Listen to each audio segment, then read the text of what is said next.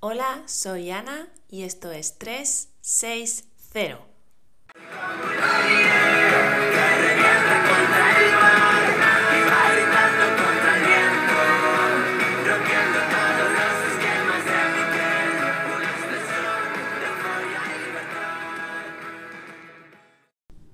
Comenzaré este capítulo haciéndote un resumen relámpago sobre qué es el dolor. Si recuerdas, en el capítulo anterior hablábamos de que un estímulo es recibido en alguna parte del cuerpo. Ese estímulo sube en forma de información hacia el cerebro y ahí tu cerebro se encarga de evaluarlo y decidir si es peligroso o no lo es. Si decide que puede dañarte, responderá a ese estímulo haciendo que sientas dolor. Hoy voy a hablarte de parte de ese proceso de evaluación por el que se decide si un estímulo es peligroso o no lo es. Hoy voy a hablarte del encargado de dar su aprobación, el que se encarga de gritarte si no le parece bien la información que le llega. Hoy voy a hablarte del sistema neuroinmune. Hoy voy a hablarte de la madre de nuestro cuerpo. El sistema neuroinmune es un sistema de defensa, tu sistema de defensa, y está formado por dos componentes, el subsistema neuronal y el subsistema inmune. Ambos tienen una misión común, tu supervivencia. Entiende por supervivencia que vela por tu seguridad en general, no solo te defiende de aquello que puede matarte instantáneamente, sino que intenta que estés sano y a salvo y sin un rasguño. Si descomponemos en los dos subsistemas, el sistema inmune tiene como función matar a los malos, detectar gérmenes, patógenos y sustancias nocivas para el organismo para luchar contra ellos y expulsarlos para que el cuerpo restablezca su equilibrio.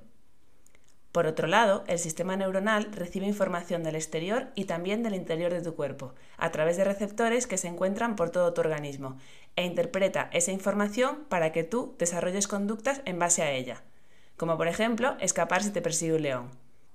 Este es un buen ejemplo de una de las consecuencias de que tu sistema neuronal evalúe un estímulo como peligroso.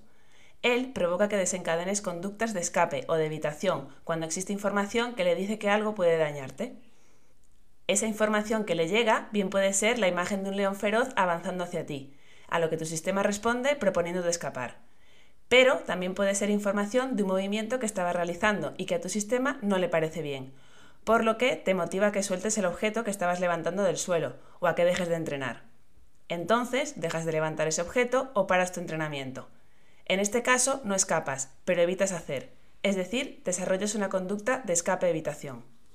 Volviendo a los dos sistemas, recuerda, inmune y neuronal, la suma de las funciones de ambos conforma tu sistema de defensa contra peligros y como ya sabes tiene la capacidad de evaluar, para saber si lo que se presenta es o puede ser potencialmente nocivo.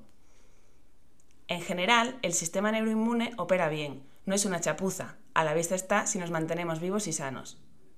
Volviendo a la metáfora que te comentaba al inicio, una madre también realiza bien sus funciones si consigue que su hijo crezca y llegue a la edad adulta formado como persona y sin daños mayores.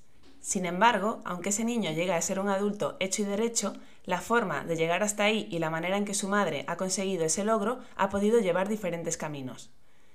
Ese niño ha podido crecer jugando en la calle, cayendo al suelo, haciendo trastadas y escuchando unos cuantos gritos de su madre, que se preocupaba enormemente por él, y le castigaba de vez en cuando, pero también le dejaba explorar el mundo por su cuenta y llevarse algunos golpes para que aprendiese.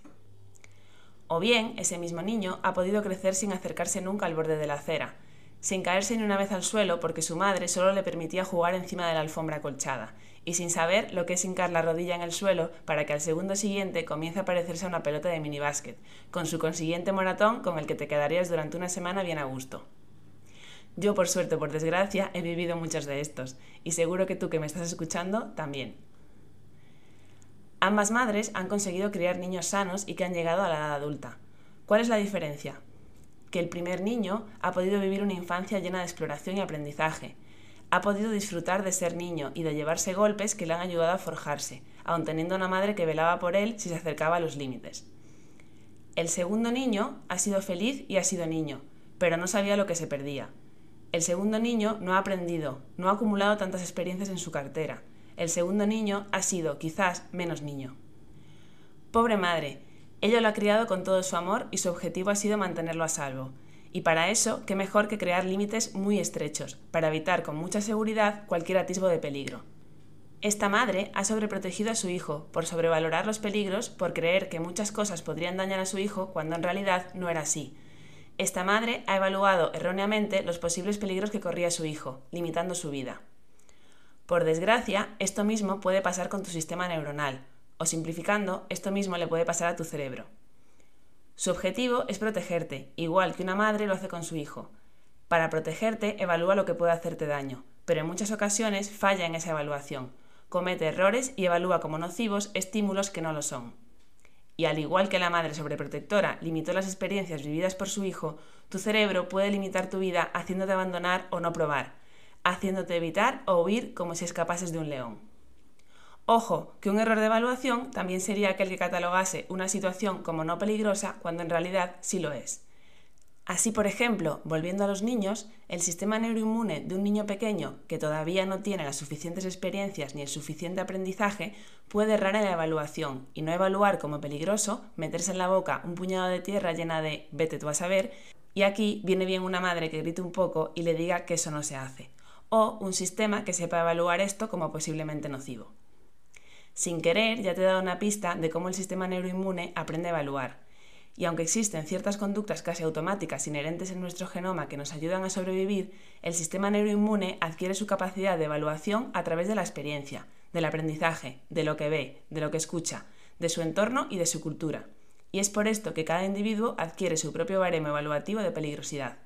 Esto es un beneficio, porque significa que nuestro sistema tiene capacidad de adquirir nuevo conocimiento y nuevas capacidades evaluativas cada segundo que pasa, no es algo fijo e inmutable con lo que nos hayan dotado al nacer y ya, sino que puede cambiar con nuestra historia y nuestras vivencias. El sistema neuroinmune puede aprender. Sin embargo, al estar influido por tantos factores, como nuestras madres, el sistema neuroinmune puede aprender cosas verdaderas y cosas falsas. Puede aprender charlatanería de la vecina que le ha contado algo por la escalera. Puede aprender fake news que aparecen en los periódicos. Puede aprender cosas que se han hecho durante siglos en su cultura o en su religión puede aprender cosas que en realidad no son verdad. Y si aprendemos erróneamente a catalogar algo como peligroso cuando en realidad no lo es, vamos a protegernos erróneamente de ello, y esto nos va a causar problemas. Lo peor es que nosotros no somos conscientes de ello, igual que el niño criado por una madre sobreprotectora ha sido feliz y no sabe lo que se ha perdido. Tú no eres consciente de la evaluación del cerebro o de que los leucocitos de tu sistema inmune están actuando. Esto es un proceso inconsciente que no puedes controlar a tu voluntad. Es muy sencillo explicar el error evaluativo del sistema inmune y de alguna manera todos hemos oído hablar de ello. Ocurre con las alergias y con las enfermedades autoinmunes. El sistema ha aprendido erróneamente a activar su defensa en contra de organismos inocuos, como el polen, el pelo de gato o los cacahuetes, o contra células del propio organismo, como ocurre en la artritis reumatoide, el lupus o la esclerosis múltiple. Al activarse provoca inflamación y destrucción de células, que en este caso no son dañinas para ti, pero él opina que sí lo son, y como esto es un proceso inconsciente, pues allá que vas a desarrollar tu alergia o tu enfermedad autoinmunitaria. El error evaluativo en el subsistema neuronal, es decir, el error evaluativo del cerebro, es lo mismo, aunque tiene otras competencias.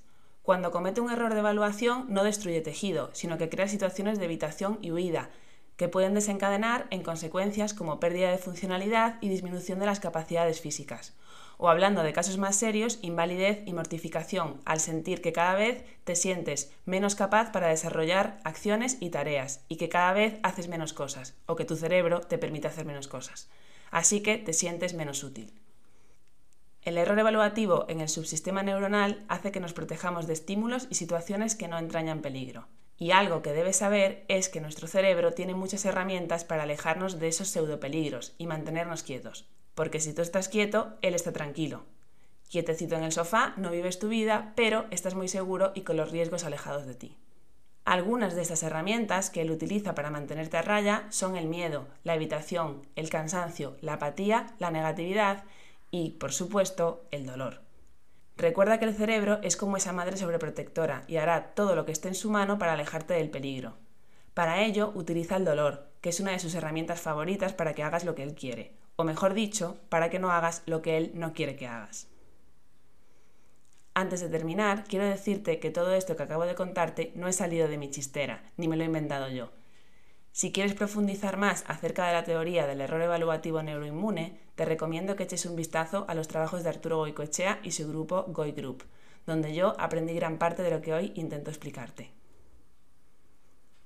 Todo niño quiere tener una madre que le deje jugar y hacer alguna trastada, y toda persona quiere tener un cerebro que le deje vivir.